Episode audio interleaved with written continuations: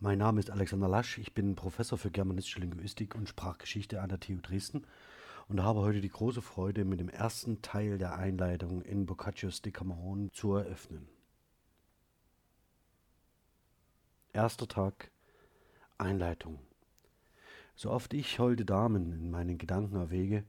wie mitleidig ihr alle von Natur aus seid, erkenne ich auch, dass eurer Meinung nach dies Werk einen betrübten und bitteren Anfang haben wird – da es an seiner Stirn die schmerzliche Erwähnung jener verderblichen Pestseuche trägt, die vor kurzem jeden, der sie sah oder sonst kennenlernte, in Trauer versetzte.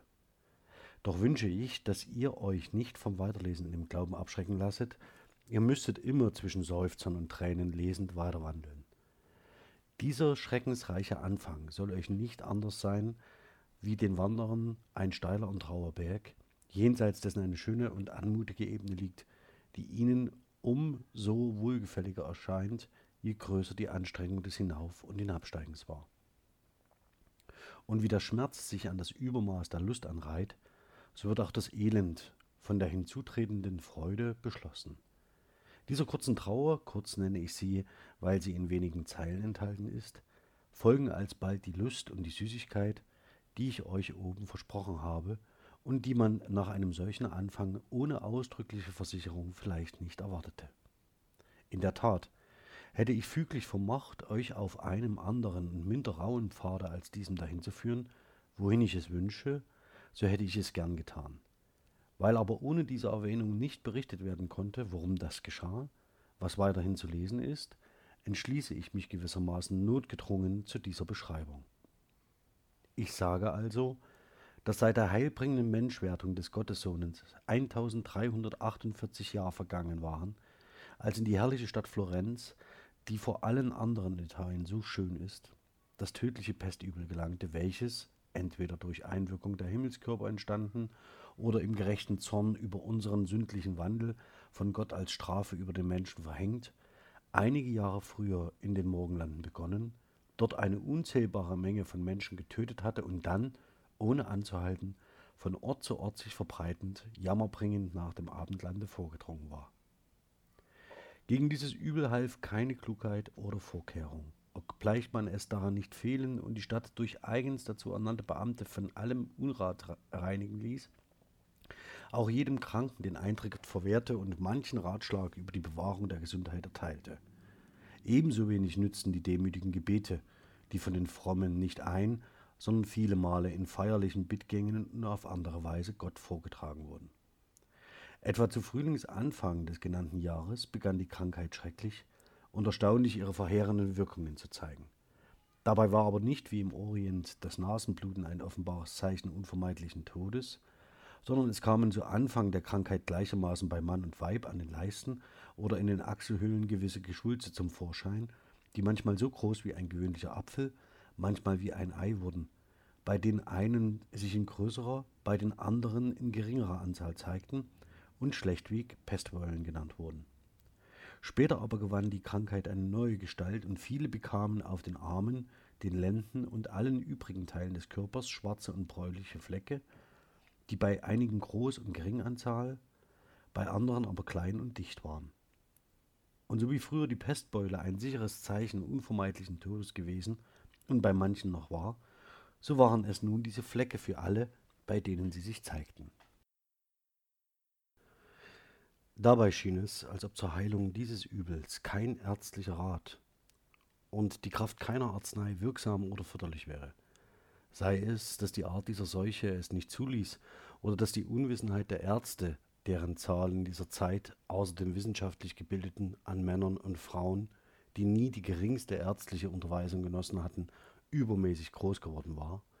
den rechten Grund der Krankheit nicht zu erkennen und daher ihr auch kein wirksames Heilmittel entgegenzusetzen vermochte, genug, die wenigsten genasen und fast alle starben innerhalb dreier Tage nach dem Erscheinen der beschriebenen Zeichen.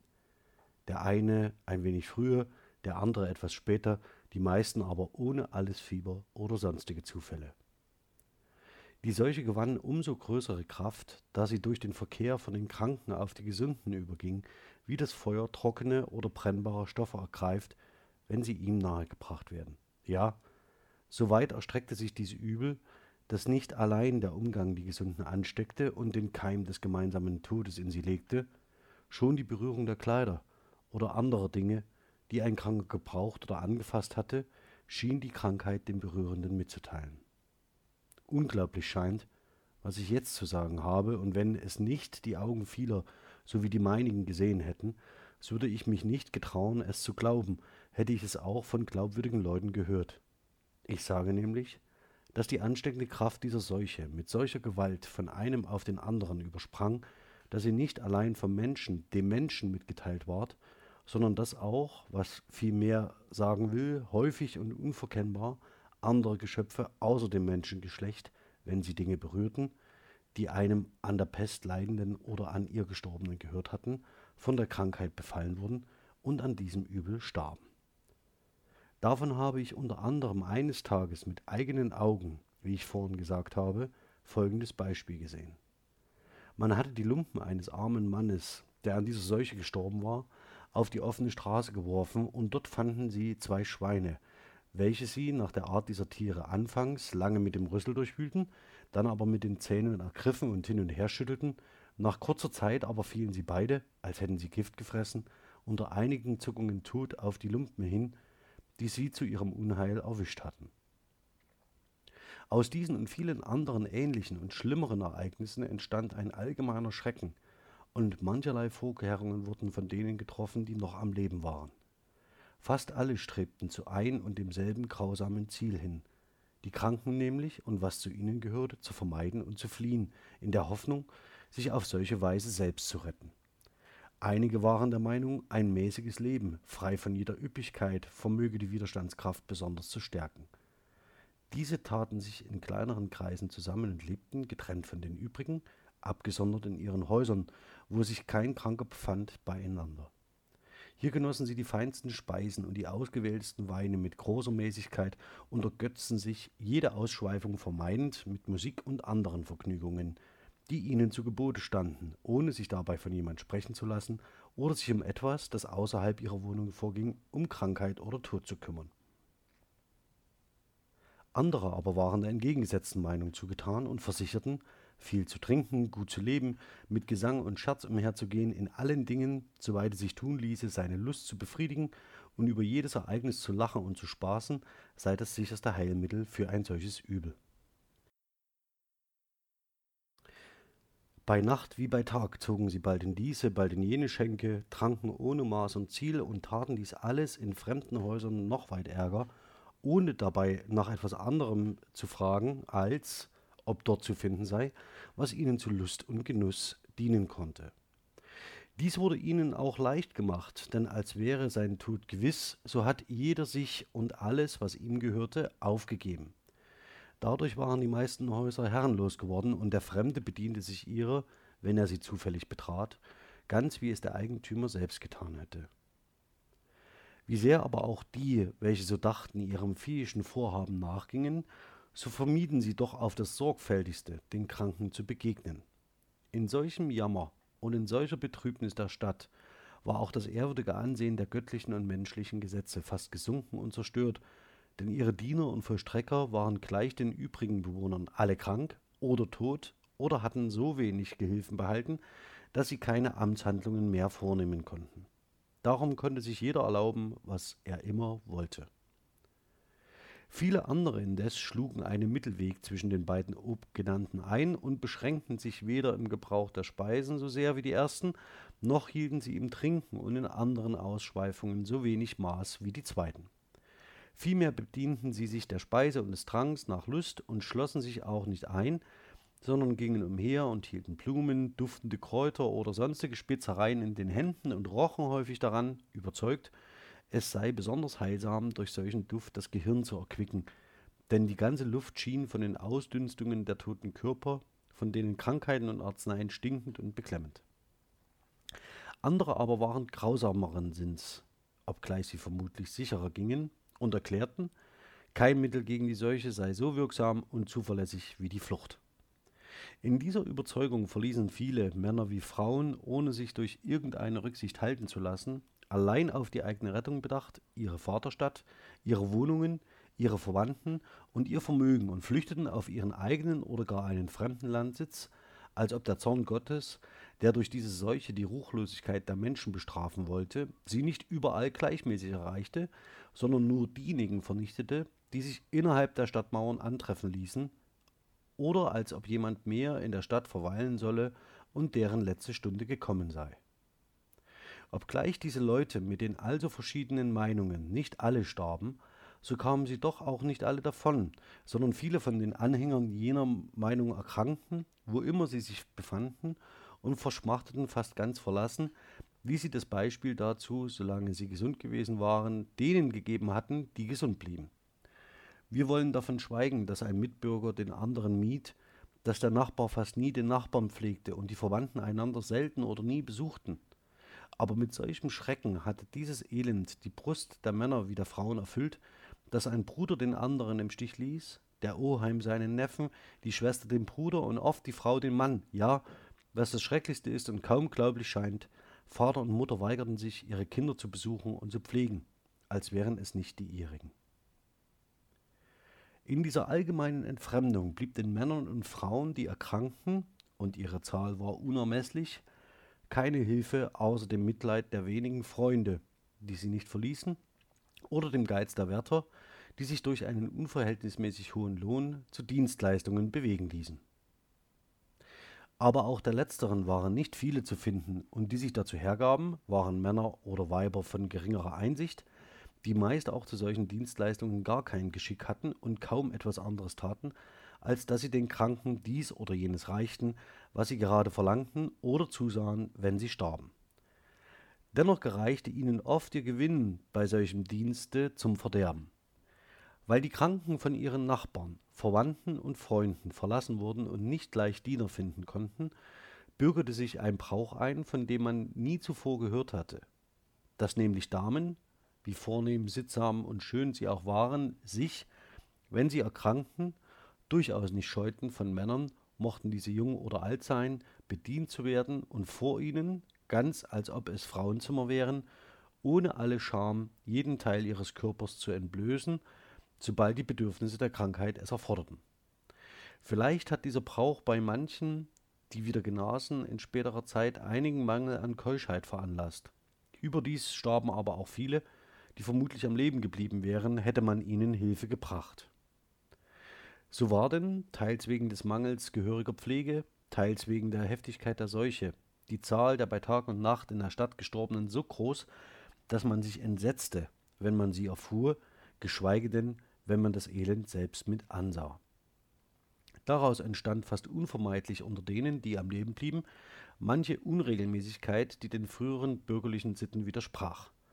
So war es früher üblich gewesen, wie wir es auch heute noch sehen, dass die Nachbarinnen und die weiblichen Verwandten mit den nächsten Angehörigen eines Verstorbenen in dessen Hause zusammenkamen und klagten, während sich die männlichen Mitglieder der Familie sowie die Nachbarn und andere Bürger vor seiner Tür in Menge versammelten.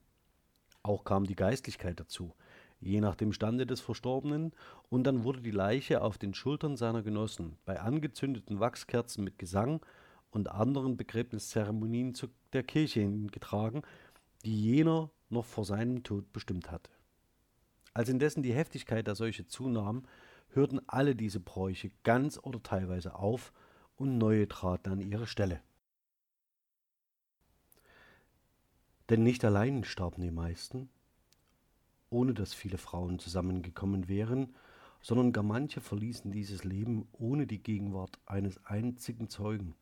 und nur wenigen wurden die mitleidigen Klagen und die bitteren Tränen ihrer Angehörigen vergönnt. Statt dieser hörte man nun meist geselliges Lachen, Scherze und Gespött, eine Weise, welche die Frauen, ihr weibliches Mitgefühl großenteils verleugnend, um sich gegen die Krankheit zu wahren, meisterlich gelernt hatten. Es kam selten vor, dass eine Leiche von mehr als zehn oder zwölf Nachbarn zur Kirche geleitet wurde. Dabei trugen nicht achtbare und befreundete Bürger die Bahre, sondern eine Art Totengräber, die sich aus dem niederen Volk zusammengefunden hatten und Pestknecht genannt wurden, gingen eilfertig mit dem Sarge und vier oder sechs Geistlichen nicht in die vom Verstorbenen vorher bestimmte Kirche, sondern in die nächste beste, manchmal mit wenigen Lichtern, zuweilen aber auch mit keinem. Hier ließen die Geistlichen mit Hilfe der Pestknechte den Toten in die erste beste Gruft legen, die sie offen fanden, ohne sich zu langen Feierlichkeiten Zeit zu nehmen. Die Lage der kleinen Leute und wohl auch der meisten aus dem Mittelstand war noch viel elender, da sie entweder von der Hoffnung oder von der Armut in ihren Häusern zurückgehalten wurden, mit den Nachbarn verkehrten und daher täglich zu Tausenden erkrankten und bei dem vollständigen Mangel an Pflege und Hilfe rettungslos starben. Es gab viele, die bei Tag oder Nacht auf offener Straße verschieden, viele, die ihren Geist in den Häusern aufgaben und ihren Nachbarn erst durch den Gestank, der aus ihren faulen Leichen aufstieg, Kunde von ihrem Tode brachten. So war von den einen wie von den anderen alles voll, denn überall starben Menschen. Dann verfuhren die Nachbarn meist auf die gleiche Art, zu welcher sie ebenso sehr aus Furcht, dass die Fäulnis der Leichname ihnen schaden werde, als aus Mitleid für die Verstorbenen bewogen wurden. Sie schleppten nämlich entweder selbst oder mit Hilfe einiger Träger, wenn sie solche bekommen konnten, die Körper der Toten aus ihren Wohnungen und legten sie vor den Türen nieder. So hätte wer, zumal am Morgen, durch die Stadt gegangen wäre, der Leichen unzählige liegen sehen. Dann ließen sie Baren kommen oder legten, wenn es an diesem gebrach, ihre Toten auf ein bloßes Brett. Auch geschah es, dass auf einer Bahre zwei oder drei davon getragen wurden und nicht einmal, sondern viele Male hätte man zählen können, wo dieselbe Bahre die Leichen des Mannes und der Frau oder zweier und dreier Brüder oder des Vaters und seines Kindes trug. Oft ereignete es sich auch, dass, wenn ein paar Geistliche vor einer mit dem Kreuz hergingen, sich gleich drei oder vier Baren mit anschlossen und die Priester, die einen Toten begraben zu sollen glaubten, nun deren sechs, acht und zuweilen noch mehr hatten. Dabei wurden dann die Verstorbenen mit keiner Kerze, Träne oder Bekleidung geehrt. Vielmehr war es so weit gekommen, dass man sich nicht mehr darum kümmerte, wenn Menschen starben, als man es jetzt um den Tod einer Geist täte woraus denn gar deutlich wird, dass ein geduldiges Hinnehmen der Ereignisse, welches der gewöhnliche Lauf der Welt durch kleines und seltenes Unglück auch den Weisen nicht zu lehren vermag, durch die Größe des Elends auch den Einfältigen mitgeteilt werden kann.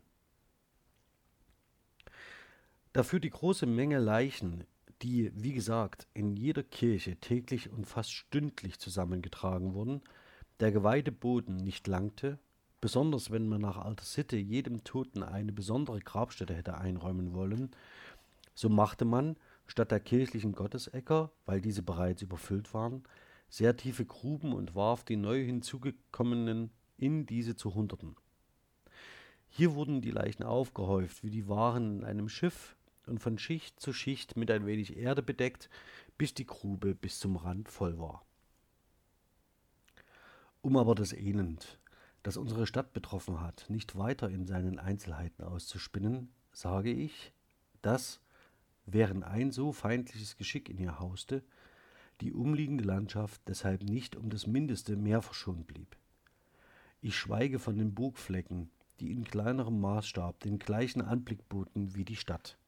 Auf den zerstreuten Landgütern und Meierhöfen jedoch starben die armen, unglücklichen Landleute mit den ihrigen ohne allen ärztlichen Beistand und ohne Pflege eines Dieners auf Straßen und Feldern wie in ihren Häusern, ohne Unterschied bei Tag und Nacht, nicht wie Menschen, sondern fast wie das Vieh. Darum wurden sie ebenso wie die Städter ausschweifend in ihren Sitten und kümmerten sich nicht mehr um ihren Besitz oder ihre Arbeit. Sie dachten nicht daran, die Früchte ihres früheren Schweißes, ihrer Ländereien oder ihres Viehstandes für die Zukunft zu pflegen und zu vermehren, sondern sie bemühten sich mit allem Scharfsinn einzig und allein darum, die vorhandenen zu verzehren, als erwarteten sie den Tod an demselben Tage, den sie hatten anbrechen sehen. Daher geschah es denn, dass Ochsen, Esel, Schafe, Ziegen, Schweine, Hühner, ja selbst Hunde, die dem Menschen doch am treuesten sind, von den Häusern denen sie zugehört, vor Jagd nach Gefallen auf den Feldern umherliefen, wo das Getreide verlassen stand und weder geerntet noch geschnitten wurde. Manche unter diesen kehrten, ohne von einem Hirten angetrieben zu werden, als ob sie mit Vernunft begabt gewesen wären, am Abend gesättigt zu ihren Häusern zurück, nachdem sie den Tag über Nahrung gesucht hatten. Was kann ich Stärkeres sagen, wenn ich mich nun wieder vom Lande zur Stadt zurückwende, als dass die Härte des Himmels und vielleicht auch die der Menschen so groß war, dass man mit Gewissheit glaubt, vom März bis zum Juli seien, teils von der Gewalt dieser bösartigen Krankheit, teils wegen des Mangels an Hilfe, den manche der Kranken leiden mussten, weil die Gesunden sie aus Furcht vor der Ansteckung in ihrer Not verließen, über hunderttausend Menschen innerhalb der Mauern von Florenz dem Leben entrissen worden, während man vor diesem verheerenden Ereignis der Stadt vielleicht kaum so viele Einwohner zugeschrieben hätte. Ach, wie viele große Paläste, wie viele schöne Häuser und vornehme Wohnungen, die einst voll glänzender Dienerschaft, voll edler Herren und Damen gewesen waren, standen jetzt bis auf den geringsten Stallknecht leer. Wie viel denkwürdige Geschlechter blieben ohne Stammhalter, wie viele umfassende Verlassenschaften und berühmte Reichtümer ohne Erben, wie viel rüstige Männer, schöne Frauen und blühende Jünglinge, denen von anderen zu schweigen, selbst Galen, Hippokrates und Äskulap das Zeugnis blühender Gesundheit ausgestellt hätten, aßen noch am Morgen mit ihren Verwandten, Gespielen und Freunden, um am Abend des gleichen Tages in einer anderen Welt mit ihren Vorfahren das Nachtmahl zu halten. Es schmerzt mich, so lange bei solch großem Elend zu verweilen. Deshalb will ich nun die Erzählung aller jener Ereignisse auslassen, die ich schicklich übergehen zu können glaube, und sage stattdessen, dass es sich, während unsere Stadt von Bewohnern fast verlassen stand, zutrug, wie ich später von jemand Glaubwürdigem gehört habe, dass sieben junge Damen, die einander sämtlich als Freundinnen, Verwandte oder Nachbarinnen nahestanden, sich an einem Dienstagmorgen in der ehrwürdigen Kirche Santa Maria Novella, die nahezu von niemand besucht war, trafen, nachdem sie in Trauerkleidern, wie sie für solch Zeit sich schickten, dem Gottesdienst beigewohnt hatten. Keine von ihnen hatte das 28. Jahr überschritten, keine zählte weniger als 18 Lenze. Jede war verständig, jede schön von Gestalt, von reinen Sitten und von anständiger Munterkeit. Ich würde ihre wahren Namen nennen, hielte nicht ein guter Grund mich davon ab. Ich wünsche nämlich nicht, dass eine von ihnen um der Geschichte willen, die sie damals erzählt und angehört und die ich in der Folge mitteilen werde, sich in Zukunft zu schämen habe, was doch geschehen könnte, da heute den Sitten viel engere Grenzen gesetzt sind als damals, wo sie aus den oben erwähnten Gründen nicht nur ihrem, sondern auch viel reiferem Alter zu Belustigungen die größte Freiheit ließen. Ebenso wenig möchte ich den Neidischen, die immer bereit sind, löblichen Lebenswandel zu verleumden, Gelegenheit geben, durch üble Nachrede in irgendeiner Hinsicht den guten Ruf dieser ehrenwerten Damen zu schmälern. Um indes ohne Verwirrung unterscheiden zu können, was eine von ihnen sprach, gedenke ich ihnen fernerhin Namen beizulegen, die den Eigenschaften einer jeden vollständig oder teilweise entsprechen. Und so wollen wir denn die erste und im Alter am meisten vorgerückte Pampinea nennen, die zweite Fiametta, Philomena die dritte, die vierte Emilia, Lauretta soll die fünfte heißen, die sechste Nephile und die letzte mag nicht ohne Grund Elisa genannt werden. Diese sieben waren nun in einer Ecke der Kirche zusammengekommen, wo sie bald das Vaterunser beten aufgaben, sich fast im Kreis niedersetzten und nach einigen Seufzern untereinander von den schlimmen Zeiten viel und mancherlei zu reden begannen.